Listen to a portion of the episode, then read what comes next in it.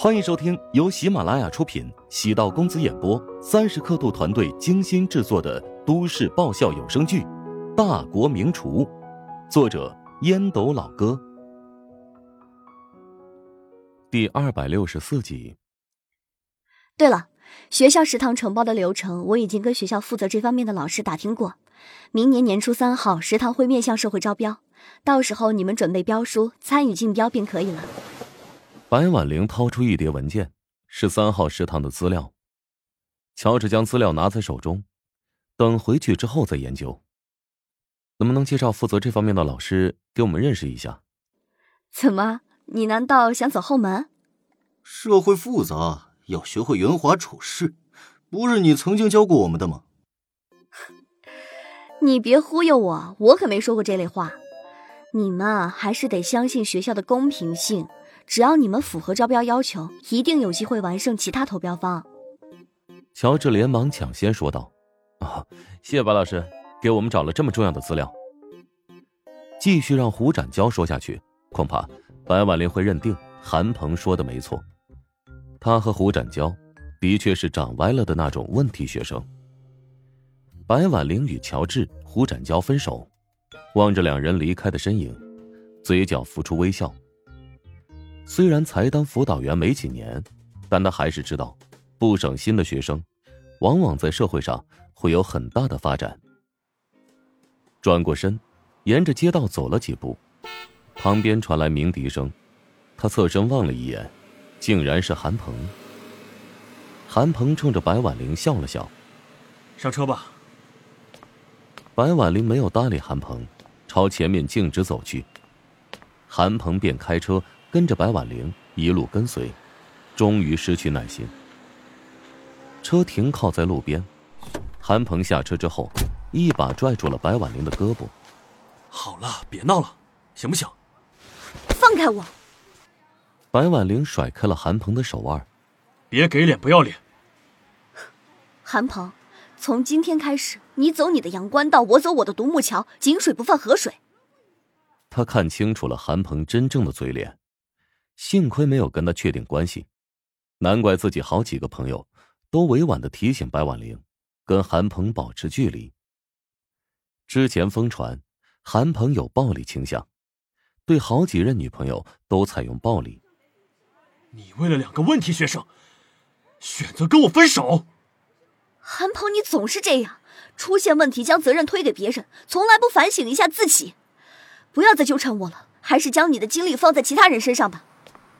白婉玲朝后面退了两步，望着白婉玲离去的背影，韩鹏心如刀割，仇恨全部落在乔治、胡展娇的身上。返回的路上，胡展娇的心情一直很糟糕，脑海中满是白婉玲和韩鹏亲昵的画面。尽管都是幻想出来的，但还是难以接受。乔治笑道：“怎么，见到白老师之后？”觉得跟白老师的距离越来越远了。我希望白老师能够幸福，韩鹏配不上他。世界上没有配不配。如果你喜欢白老师，可以放手去追他。你现在已经毕业了，比他也就小了四岁，怕什么？我不能为他放弃整片森林呢。你虽然渣，但是有自知之明。高阳一心牵挂着你。我建议你找个机会跟他说清楚。等感情再深，反而会伤害到他。还不是你当初让我演戏的。我让你当时演一下，又没让你一直演下去，就怕你入戏太深，爱上了高阳。哎，绝对不可能！我怎么可能喜欢上那个心机？哎呀，还说你没感觉，都骂不下去了。哎。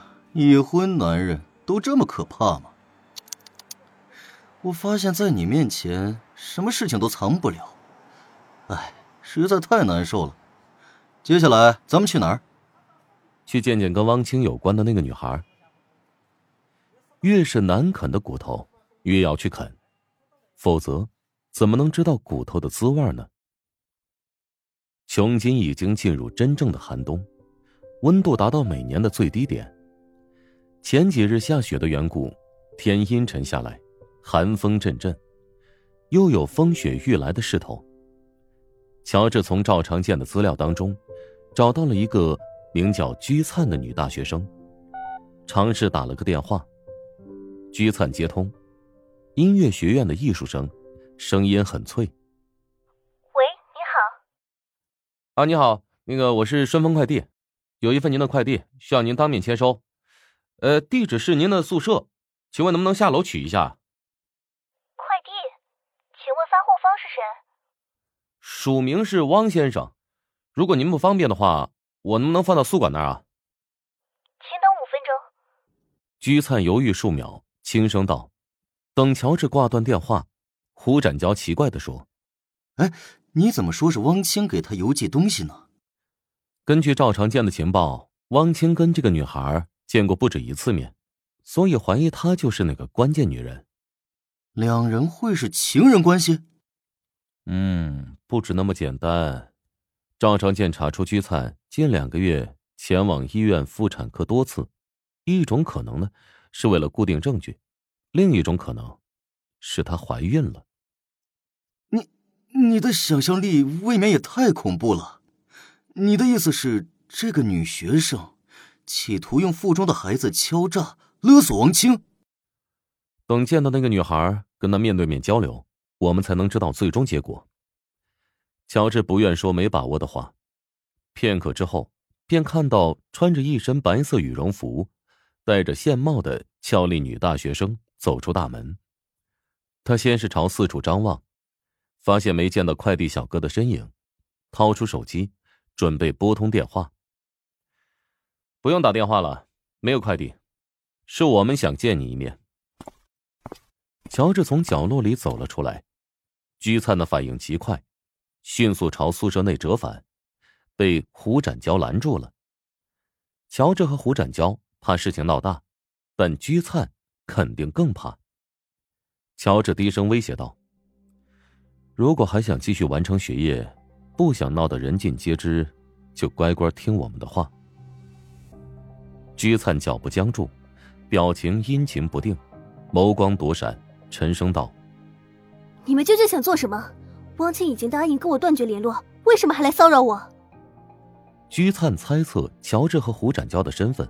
看上去二十多岁，比起自己来大不了多少。找个安静的地方聊一聊，事情没你想的那么糟糕。汪先生中午正在洽谈卖他父亲名下的那栋楼，只为解决你们之间的问题。乔治现在并不知道居灿和汪清之间发生了什么，但可以确定，居灿对汪清存有感情，否则也不会能用快递。将他轻易骗到楼下。他故意营造出和汪清很熟悉的感觉，甚至让居灿误以为是汪清安排他们来见自己的。乔治分析，特殊时期，汪清肯定会跟居灿保持一定距离，而居灿呢，又希望和汪清能够随时联络。乔治找到了两人之间的裂缝，见缝插针。胡展娇从旁观察。乔治像是个精通心理学的诈骗犯。胡展娇走到居灿的侧面，经过乔治的提前预判，有意盯着他的腰一阵打量。穿着羽绒服的缘故，看不出是否有身孕。居灿心情复杂，两人不像是恶人。如今是白天，两人不敢光天化日之下对自己做什么。新闻里雇凶杀人或者伤人。在现实生活中，毕竟是少数。即使有权有势，也不会轻易触犯法律的底线。领着两人穿过一条街，抵达五百米外的一家咖啡厅，选择僻静无人关注的角落坐下。居灿到前台，与服务员点了一杯抹茶拿铁以及点心。本集播讲完毕，感谢您的收听。如果喜欢本书，请订阅并关注主播。喜马拉雅铁三角将为你带来更多精彩内容。